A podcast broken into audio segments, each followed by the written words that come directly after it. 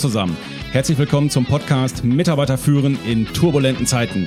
Der Podcast für die Führungskräfte, Unternehmer und Macher unter euch, die so richtig Gas geben wollen und Bock auf Methoden, Tipps und Tools haben, mit denen sie ihre Mitarbeiter und Teams noch besser durch diese turbulenten Zeiten führen können.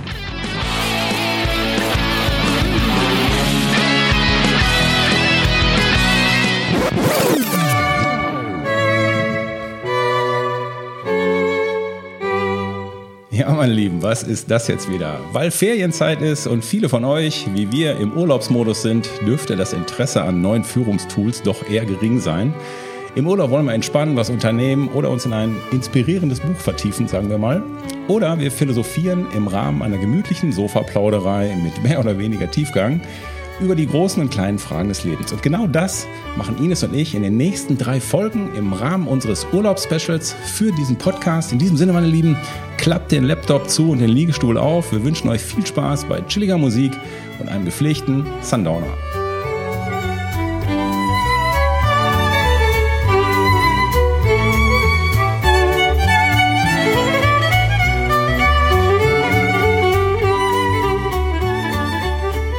Hallo Ines, ich weiß ja nicht, wie es dir geht, aber wenn ich diese Musik höre, irgendwie, irgendwie werde ich dann fröhlicher. Geht es dir auch so? Ja, ich habe auch so dieses. Ich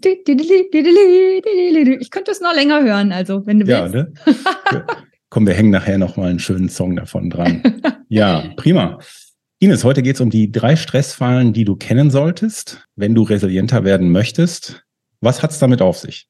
Ja, also ich sag mal, einer der Resilienzfaktoren ist ja die sogenannte Impulskontrolle. Ja, also dass du es schaffst, die Impulse, die aus dem Außen kommen, auf dich einprasseln, auf dein System, da zu schauen, was davon will ich und was nicht. Ja, also wir sind da weg von, ich muss alles ertragen, weil es ja nun mal alles auf mich einprasselt, sondern es geht schon darum, du hast immer die freie Wahl, welche, wie gehe, also welche lasse ich auf mich einprasseln, wo sage ich vielleicht direkt nein und wie gehe ich damit um.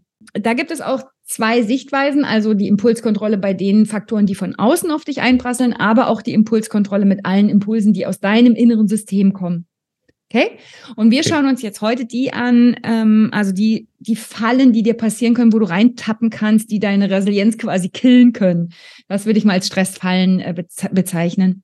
So, und die eine ist ähm, logischerweise, wenn ich mich auf eine Arbeit konzentriere und etwas tue, und wenn es da häufig, wenn ich häufig unterbrochen werde, also immer wieder jemand kommt, entweder Menschen, die mich unterbrechen, oder es ist durch Social Media, dass ich mich selber äh, beständig rausschieße, ablenke. Ne? Das ist insbesondere, wenn wir Aufgaben nachgehen, die uns nicht so viel Spaß machen. Und diese gehören ja nun mal zum Berufsleben auch dazu. Ähm, dass es dann passiert, oder ist es heutzutage enorm einfach, einfach nur seinem ersten Impuls zu folgen? Also in dem Moment, wenn man merkt, ach, bumm, jetzt ist ja gerade die Mail von dem Kunden noch reingekommen, der ist ja wichtig, dann springe ich aus meiner Tätigkeit raus und arbeite vielleicht erstmal wieder die Mail ab, springe dann darüber, dann kommt ein Kollege, der macht gerade Kaffeepause, denke ich, auch eigentlich könnte ich jetzt auch einen Kaffee vertragen, komm, komm, dann mache ich jetzt mit dem Kaffee. Aber das ja, ist doch nicht schlimm, wenn ich das mache, das ist doch okay. Also es ist insofern nicht schlimm, wenn ich mit meiner geplanten Tätigkeit gut vorankomme und auch meine Erfolgserlebnisse des Tages haben werde. Ach so, du wenn meinst, ich natürlich wenn ich, wenn ich es vor mir herschiebe und es liegt genau. einfach tagelang da noch rum und der Haufen, der da rumliegt, wird größer. Genau. Das ist der Moment, wo dann der innere Druck entsteht, wo ich sage, jetzt, äh, jetzt wird es unangenehm. Genau, also wenn ich das quasi die Unterbrechung nutze, um mich abzulenken oder sogar als Fluchtaktivität, nennt, nennt sich das auch wirklich, wenn ich sozusagen, äh, wenn mir der Brocken zu groß ist und ich, der innere Schweinehund überwiegt dann und gewinnt und ich äh, flüchte mich in eine andere Tätigkeit. Könnte sein, dass ich im Homeoffice anfange, plötzlich dann die Wäsche aufzuhängen oder zu sagen, ach komm, ich mache eine Stunde eher Mittag, ich koche schon mal oder so. Ne? Also das kann, man muss wirklich genau unterscheiden, wann ist es eine gute Mini-Pause, die mir gut tut und ich mache jetzt eine andere Tätigkeit, weil ich dadurch mein Gehirn kurz entspanne und dann gehe ich wieder in meine konzentrierte Aufgabe rein. Oder ist es eine Ablenkung, der ich schon wieder aufspringe und dadurch ähm, produziert man sich sozusagen selber, dass man am Ende des Tages unzufrieden ist mit seinen ganzen, Erge also weil man keine Ergebnisse hat, weil man den ganzen Tag nur rumgesprungen ist auf alles, was sich sozusagen ergeben hat. Und das ist dieses, ähm, dass die Möglichkeiten, sich ablenken zu lassen, waren ja noch nie so groß wie heute. Dadurch, dass es Social Media gibt, dadurch, dass wir das auf allen Geräten haben, kannst du immer noch mal sagen, oh, ich war schon lange nicht mehr, äh, was weiß ich, auf Insta gucken oder irgendwas. Ne? Und dann, bumm, bist du da, zehn Minuten gefangen. Also unsere Welt ist vernetzter und komplexer, das ist klar. Aber das, was uns krank macht oder was uns in den Burnout führt, ist nicht die Komplexität an sich, sondern die Art und Weise, wie wir mit ihr umgehen. Also dieses Reinspringen, alle Varianten und Ablenkungen und so weiter, ähm, das ist so eine der Fallen. So, und jetzt muss man natürlich unterscheiden, wie, also Ziel wäre, konzentriert und achtsam bei einer Aufgabe zu bleiben und die Dinge wirklich zu Ende zu bringen. Ja, weil nur dann werde ich das positive Gefühl haben von Zufriedenheit und Stolz, dass ich die Aufgabe geschafft habe. Und nur dann schüttet das Gehirn auch die Dopamin aus, also wenn immer, wenn ich eine Aufgabe erreicht habe oder sogar übererfüllt. Wenn ich natürlich mich permanent mit ablenken lasse von tausend Sachen, werde ich dieses Gefühl nicht erzeugen können und werde vermutlich frustriert am Ende des Tages da sitzen und denken, oh Scheiße, was habe ich denn heute eigentlich gemacht? Ich war keine Ahnung, ne? Okay, aber das kann ja, das kann ja ein frommer Wunsch sein, äh, dass man das so macht, aber äh, jetzt sind wir ja nun mal nicht äh, alle Dalai Lama und kriegen das nicht hin. Jetzt sind wir ja schon so im, im relativ klaren Selbst- und Zeitmanagement drin, ne? Das heißt, was kann ich denn noch konkret tun, um nicht diese Fallen reinzutappen? Naja, ich denke immer, wenn es tausend Unterbrechungen gibt durch andere, also das System in meinem Job nicht gut ist, dann muss ich das mal rückmelden und muss dafür sorgen, zu sagen, okay, das bringt hier gar nichts. Jedes Mal, wenn ich mich in die Aufgabe reindenke, äh, kommt irgendwie spätestens nach zehn Minuten der erste Kollege rein und quatscht mich wegen irgendeinem Pillepalle an. Und wenn mir das fünfmal passiert und ich brauche hinterher wieder fünf, sechs Minuten, um mich wieder reinzudenken in meinen Fall, dann hätte ich ja fünf mal sechs im Worst Case 30 Minuten verschwendet, weil ich 30 Minuten schon im Tag brauchte, um immer wieder in die Aufgabe reinzugehen. So, da muss ich selber mal feststellen, wann ist das System einfach nicht gut ja. und muss das anregen im nächsten Teammeeting, dass, dass man zum Beispiel ähm, Konzentrationsarbeitszeit festlegt, dass man sagt, keine Ahnung, morgens, vormittags habe ich so meine High-Performance-Zeit für mich ne, und bin am produktivsten. Oder hänge eine halbe Stunde ein Schild raus. Stör mich genau. Nicht. Und da in der Zeit sagt man zum Beispiel, möchte ich einen Puffer von, was weiß ich, 10 bis 12, äh, wo mich bitte keiner stört, wo ihr bitte eure Sachen sammelt und dann besprechen wir die hinterher, wenn jemand Fragen an mich hat, ne? Oder wo ich kläre, dass ich mein Telefon umstellen kann, whatever. Oder wo ich, wenn ich im Homeoffice bin, auch kläre für Partner oder Kinder, die da sind, in der Zeit hänge ich ein Schild draußen dran und da bitte nicht stören, weil dann weiß ich, ich komme mit meiner wichtigen Aufgabe so einen großen Schritt voran, dass ich mir selber mein Erfolgserlebnis auch erschaffe. Ja, was du auch tun kannst, ist, was ich ja viel, ähm, viel erlebe in den Unternehmen, ist ähm, die falsch verstandene offene Tür, zu der ja jederzeit jeder mhm. reinlatschen kann. Das ist ja sowohl beim Chef schwierig, dann hat der ein schlechtes Zeit- und Selbstmanagement. Das kann aber auch für Mitarbeiter schwierig sein und auch und das ist halt auch immer eine Kulturfrage, denke ich mal, in den Unternehmen. Da kann man sowohl als Mitarbeitersicht, aber auch als Chef, wie auch immer, völlig egal, welche Position du hast, dann kannst du einfach sagen, hey, ich bin effizienter, wenn ich jetzt hier mal kurz die Tür zumache. Das heißt aber nicht, dass ich, dass ich euch nicht mag. Das wird ja. damit manchmal so ein bisschen, das sind manchmal missverstanden. Ja, da muss man eh aufpassen mit den Menschen, die so eine hohe soziale Ader und so ein hohes Bedürfnis nach viel Kontakten und so haben. Ne? Da wird das schnell mal falsch interpretiert, wenn du sagst, ich mache jetzt hier zum Beispiel meine Konzentrationszeit oder ich mache meine Tür zu. Da muss man aufklären und auch sagen, nicht jeder hat ja so ein hohes Kontaktbedürfnis. Nicht jeder hat so eine hohe, hohe Teamorientierung und so ein Bedürfnis nach Austausch. Und da muss man aufpassen, dass man das nicht jedes Mal aufs Brot geschmiert kriegt, nur weil man vielleicht der introvertiertere Typ ist. Okay, das war also Stressfalle Nummer eins, in die wir reintappen können und was wir dagegen tun können. Was ist denn die Stressfalle Nummer zwei, die wir kennen sollten? Ja, Nummer zwei ist so der Klassiker, wenn man einfach zu viele Baustellen hat. Also es nicht so gut kann, Nein zu sagen ja, und sich viel zum Beispiel von Kollegen auch immer wieder derjenige ist, der reinspringt, wenn der eine krank ist, wenn der andere das nicht kann oder neue anlernen, was auch immer, ne? Oder auch im Privaten sich noch zu viel auflädt, ne? Also noch den Kuchen backen für den Kinderbazar und noch in der Nachbarschaft warst und dann bist du noch Schwester und dann bist du noch Tochter und machst da tausend Sachen und in der Familie bist du auch noch der, der immer den Kartoffelsalat mitbringt und so weiter, ne? Und da zu schauen, wann was ist für mich gut und was ist mir wirklich zu viel. Und dann zu lernen, dazu auch Konsequenz mit, mit einer guten Begründung, so dass man hinterher nicht Schuldgefühle hat, sondern lieber mal eine gute Technik lernen, Nein zu sagen, mit der man sich hinterher auch gut fühlt, aber mit der man sich trotzdem klar abgrenzt. Mhm, da fällt mir konkret ein, was, was ich den meisten empfehle, ist also zunächst mal, ich sage ja auch, äh, äh, dass Stress ist, Ja sagen und Nein meinen. Ja? Oder Nein fühlen. Eigentlich Nein fühlen. Oder Nein fühlen, das ist noch besser, genau. Und du denkst die ganze Zeit, eigentlich kann ich nicht, kann ich, kann ich, aber man sagt ja, genau. Ja, genau. Und ähm, also die ein, zwei Sachen, die ich den, die ich meistens empfehle, ist das eine, dass ich, dass, dass man einfach automatisch diesen Satz auswendig lernt. Du, ähm, können wir drüber reden, drüber reden, jetzt aber nicht, gerne später, ab nächsten Monat habe ich wieder Zeit. Wenn man das so klar sagt oder ab nächste ja. Woche, ab ja. nächsten Monat habe ich wieder Zeit, du können wir drüber sprechen, aber lass mich das zu Ende machen und komm doch dann nochmal auf mich zu. Wenn man das so macht, hey. Perfekt. Hm. Das ist ja ein Verschieben im Grunde. Ne? Du sagst gar nicht nein, du verschiebst es nur auf einen Zeitpunkt, der genau. dir passt. Selbst wenn du sagst, morgen ab 14 Uhr, aber bis morgen, noch den ganzen Vormittag bin ich in einer Sache drin. Mhm. Ne? Ja. Und die muss ich erstmal zu Ende bringen.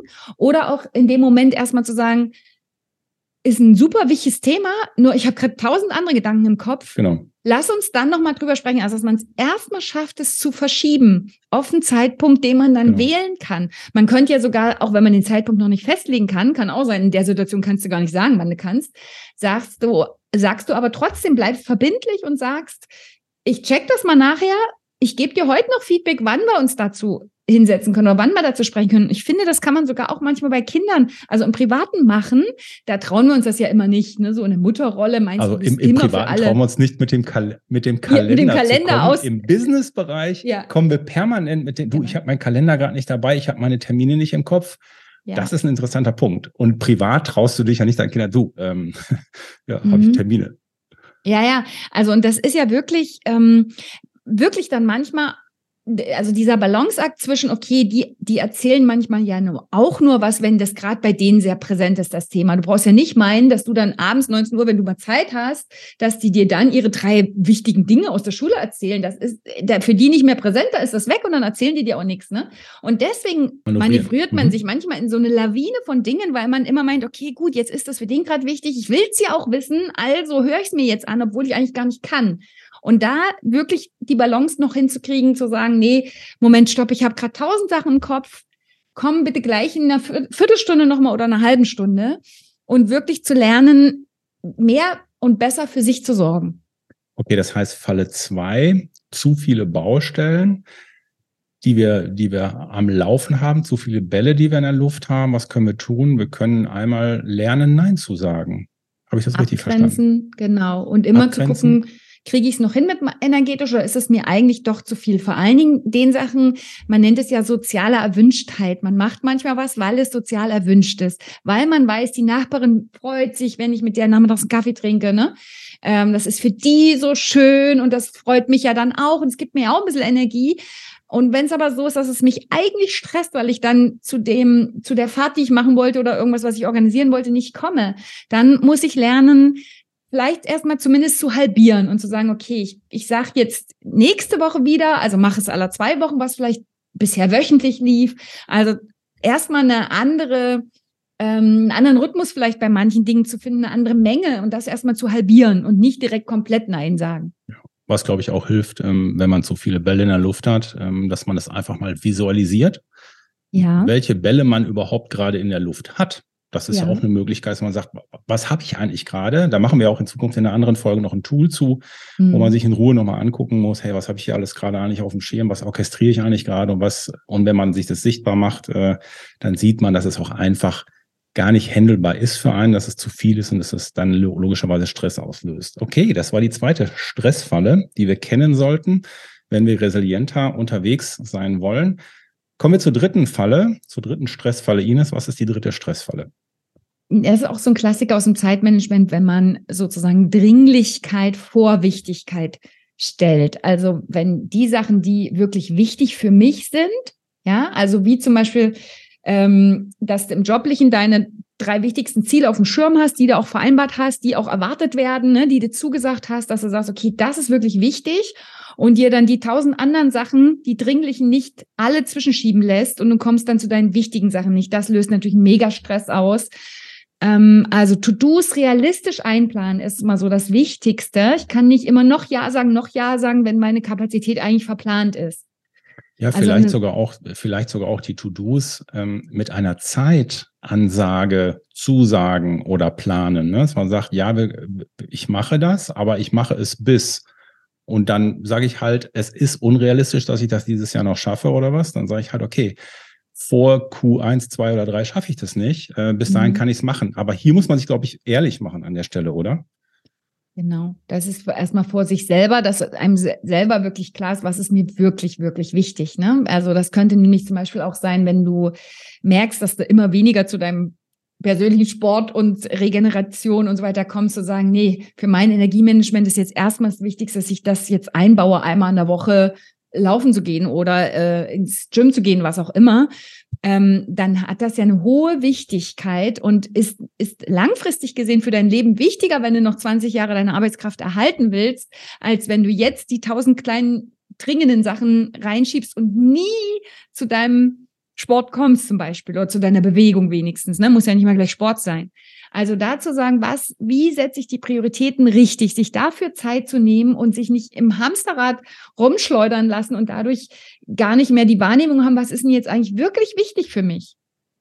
Also nicht für jemand anderen, sondern wichtig für mich. Natürlich ist alles immer, was wir von außen rangetragen kriegen, an Erwartung für irgendjemanden wichtig. Ja, was ist für die also anderen wichtig? Nicht die Frage, ist es wichtig für mich? Ja, genau. genau. Und das ist ja deine persönlichen Prioritäten und dann sich die Zeit zu nehmen, immer wieder die Prioritäten zu überdenken. Das ist auch was, was wir aus der alten Arbeitswelt ja nicht gewöhnt sind oder Lebenswelt, ne? Dass wir da ständig die Prioritäten neu überdenken mussten, weil da waren die ja einmal gedacht und dann war das so erstmal. Dann konnte das über einen langen Zeitraum hat war klar, was hat Prio und was nicht. Und jetzt ist es schon so, dass ähm, dass sich fast täglich das ganze Ding nochmal umwirft und du musst fast täglich die Prioritäten nochmal neu setzen. Ja, also bricht die Lieferkette zusammen, da kommt der Anruf, der Kunde kommt doch nicht. Und das ist eben Komplexität. Sachen, ja. Genau. Mhm. Und da noch jemand krank und dann noch das und dein Kind ist das und das. Und du musst täglich die Prioritäten neu setzen. Deswegen ist das wirklich was, was man gut für, für sich trainieren sollte. Dazu muss man sich natürlich auch erstmal das festlegen und definieren, was ist wirklich wichtig für mich. Okay, dann muss ich natürlich wie immer bei mir selber anfangen.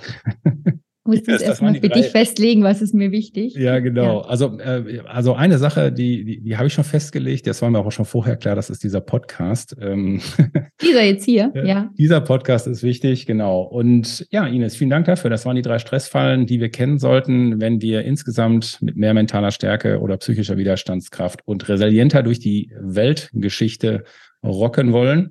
Ines, ich danke dir ganz herzlich. Bis zum nächsten Mal. Okay, bis bald. Tschö. Ciao, ciao.